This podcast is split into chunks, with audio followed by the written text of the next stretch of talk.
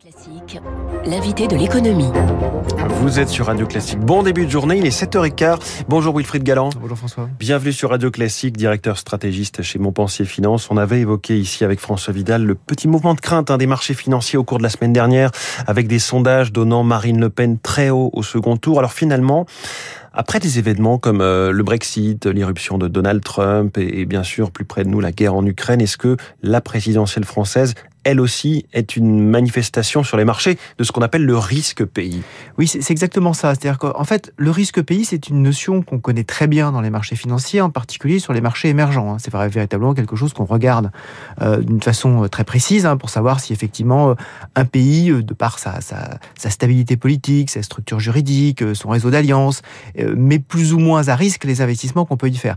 C'était quelque chose qu'on avait quasiment perdu de vue depuis plusieurs années en Europe en tout cas depuis la grande crise des dettes souveraines en Europe. Hein, C'était euh, la crise grecque 2011-2012, et puis euh, la crise italienne aussi, hein, qui avait quand même coûté le départ de, de Silvio Berlusconi. Mais là, vous parlez du risque politique et, et, pays qui avait disparu en Europe. Exactement, le risque mmh. politique pays avait disparu. En tout cas, c'était devenu quelque chose de très anecdotique. Alors on l'avait euh, reconnu un tout petit peu euh, aussi en 2017, hein, à l'époque où on avait euh, des sondages qui donnaient Marine Le Pen contre Jean-Luc Mélenchon, en tout cas possibilité au deuxième tour. Donc grande crainte des marchés Il y a financiers. Cru, hein, le, le, soir du premier tour de 2017. voilà, exactement. Et puis ça avait ça avait largement disparu, en tout cas dans les dans les pays occidentaux. Et puis et puis c'est revenu effectivement avec le Brexit, c'est revenu avec avec Trump. Et puis là, on remarque de nouveau en Europe la crainte des marchés financiers de d'avoir une remise en cause de cette architecture européenne, de cette unité européenne, d'avoir le retour de ce qu'on appelle la prime de risque euro, qu'on avait qu'on avait progressivement euh, quasiment éliminé sur les marchés parce Alors, que nous expliquer la prime de risque euro. Bah, la prime de risque euro, c'était de dire cette construction monétaire qui ne ressemble à aucune autre, euh, qui n'est pas appuyée sur une véritable souveraineté politique unique, demande une, une architecture politique et une volonté politique toujours renouvelée pour perdurer. Et pendant très longtemps, il y a eu de la part des marchés internationaux et des investisseurs, en particulier outre-Atlantique, le fait de dire on intègre une prime de risque, donc on intègre un coût supplémentaire dans nos investissements en disant si jamais ça se passe pas bien, si jamais il y a, on va dire, un des colocataires qui, euh, qui, qui, ne se comporte pas bien, ça peut effectivement faire sauter la, la, la colocation. Euh, de plus en plus, en fait, en particulier avec le Covid qui a véritablement ressoudé euh, très sûr, fortement avec les l'émission de dette commune. Tout à fait. Et, et, paradoxalement, le Brexit, avec là aussi des, des, des, des Européens très unis, euh, tout ceci avait, euh, avait largement disparu. Et puis là, on se rend compte que on a dans les programmes euh, des, candidats à l'élection présidentielle et euh, aujourd'hui euh, dans une des deux, des deux candidats, des programmes qui peuvent nous conduire à remettre en cause une partie de notre appartenance à, à l'Union européenne, voire notre appartenance à l'euro, parce qu'effectivement, on a des règles communes qui sont très claires hein, sur l'architecture juridique, mmh. sur le fait qu'il faut respecter des choses. C'est d'ailleurs en vertu de ce point précis-là que le MEDEF a hier fait son analyse pour exactement. dire qu'il vaut mieux plutôt d'un point de vue économique voter Macron. Et exactement, parce que euh, l'importance pour les milieux économiques en général, c'est la stabilité du cadre, la stabilité de l'environnement, à la fois juridique, monétaire, mmh.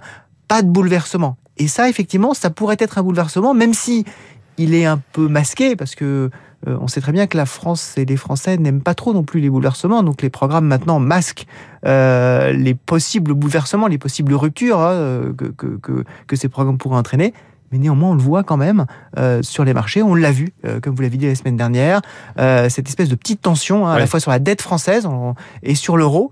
On voit que l'euro s'était affaibli, la dette française était devenue un peu plus chère et les marchés, c'est ça qui est, qui est, assez intéressant chez eux. Les marchés ne font pas de jugement de valeur. Ils disent pas c'est compétent, incompétent, euh, pertinent ou pas pertinent. Ils disent voilà le prix à payer. C'est une analyse de coût. Voilà. C'est le prix à payer. Vous avez le choix en tant que pays de faire tous les choix démocratiques que vous Faites voulez. ce que vous voulez, mais il faudra peut-être payer. Et, il y a un coût associé. Mais voilà. justement, est-ce que la France, je le disais, les marchés financiers hier au global étaient plutôt dans le rouge, sauf à Paris, le CAC 40 oui. tout, tout légèrement dans le vert. Est-ce qu'on peut l'associer ça à la présidentielle? Est-ce que la France vraiment est à ce point-là importante pour les marchés? Alors, il, il, sur les marchés financiers français et en particulier sur le secteur bancaire français, euh, l'appréciation la, la, justement de la possibilité d'un de la mise en place d'un programme de rupture, c'est très important pour les marchés. Donc effectivement, je pense que dans les 15 jours euh, qu'on qu qu vit aujourd'hui, là jusqu'au jusqu deuxième tour, on va avoir cette espèce d'attention politique particulière et en fonction des différents sondages qui vont sortir, les marchés vont ajuster un petit peu justement les, les, les, prix associés à la fois à la dette française, à l'euro et effectivement au marché actions via en particulier le secteur, le secteur bancaire. Et donc hier, comme on a eu quelques sondages qui montraient que euh, on avait certes encore un peu dans la marge d'erreur, encore qu'il y en avait un ou deux qui étaient euh, qui sortaient un peu de la marge d'erreur. Euh, une légère avance pour Emmanuel Macron, ça a permis de détendre euh, un certain nombre d'investisseurs qui commençaient à regarder les choses avec un peu de nervosité, mais hum. les choses sont encore loin d'être figées, évidemment. Est-ce que ça veut dire que les marchés sont déjà passés à autre chose, rentrés dans leur rôle plus classique? Bah, Ça veut dire que les marchés, en fait, intègrent... comme toujours, plusieurs risques à analyser. il y a le risque politique, mais là, effectivement, aujourd'hui, on, le voit peut-être un tout petit peu passer à l'arrière-plan. Puis, on a quand même aujourd'hui des, choses absolument majeures, des perturbations de chaînes de valeur très, très importantes liées à l'épidémie de Covid en Chine. Hein, ça, c'est euh, quand même euh, quelque chose. Shanghai à l'arrêt, 25 millions d'habitants. Voilà, avec euh, des problématiques très très importantes sur effectivement les, les, les, containers, sur les usines. C'est vraiment quelque chose que, que, les marchés suivent beaucoup. Et puis sur justement après ces impacts de chaîne de valeur, sur la politique des banques centrales, est-ce qu'elles vont resserrer à marche forcée, comme ça semble être le cas, leur, euh, leur politique monétaire, donc faire renchérir les coûts, hein, les coûts financiers tout simplement, ça veut dire ça, hein.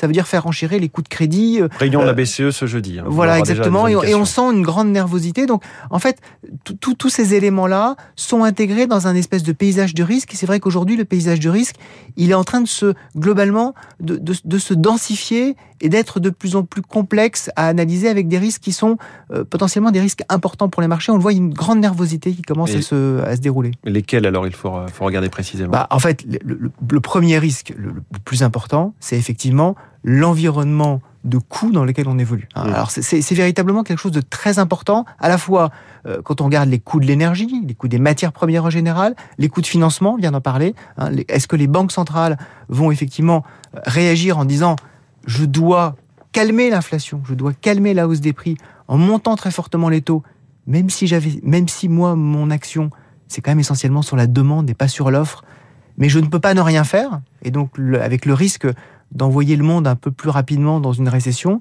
et on voit des indicateurs économiques qui baissent. Hein, progressivement, que ce soit euh, aux États-Unis, en Europe. Euh, on a eu la Banque mondiale, l'OMC, qui nous ont alerté hier hein, sur des, voilà, des récessions possibles, en tout cas, des baisse de l'activité. Voilà, on, voit, que le commerce international est en train de, voilà, de ralentir également. Donc tout ceci, ce sont des, des, des indicateurs qui ne sont pas des indicateurs très positifs. L'intérêt des marchés financiers, c'est que les marchés financiers anticipent toujours beaucoup. Et donc dès qu'on va commencer à avoir une perspective peut-être euh, à 6 mois, à 8 mois, justement de retournement positif, on va voir les marchés se retourner. Aujourd'hui, ils sont toujours dans l'anticipation d'un ralentissement économique. Donc attention, euh, attention quand même, tous ces risques sont en train effectivement de, de peser sur le moral des investisseurs. Il reste quand même une inconnue majeure, c'est effectivement la locomotive chinoise. On en parle beaucoup euh, ensemble, François. On y revient à chaque fois. Mais, exactement. Mais c'est véritablement, en fait, euh, on, on, attend de la Chine qu'elle nous entraîne. Et aujourd'hui, elle est plutôt en train d'être un frein dans l'économie mondiale. Donc ceci va véritablement nous intéresser pendant les semaines et les mois à venir. Avec cette politique du zéro Covid euh, maintenue hein, dans ce qui est toujours le pays le plus peuplé au monde et un jour sans doute le plus puissant économiquement de la planète. Wilfried Galland, merci beaucoup, directeur stratégiste chez Montpensier Finance, invité de l'économie de Radio Classique. Il est 7h24. Elle, de son côté, a fait encore moins que prévu par rapport au sondage. Annie Delgo dans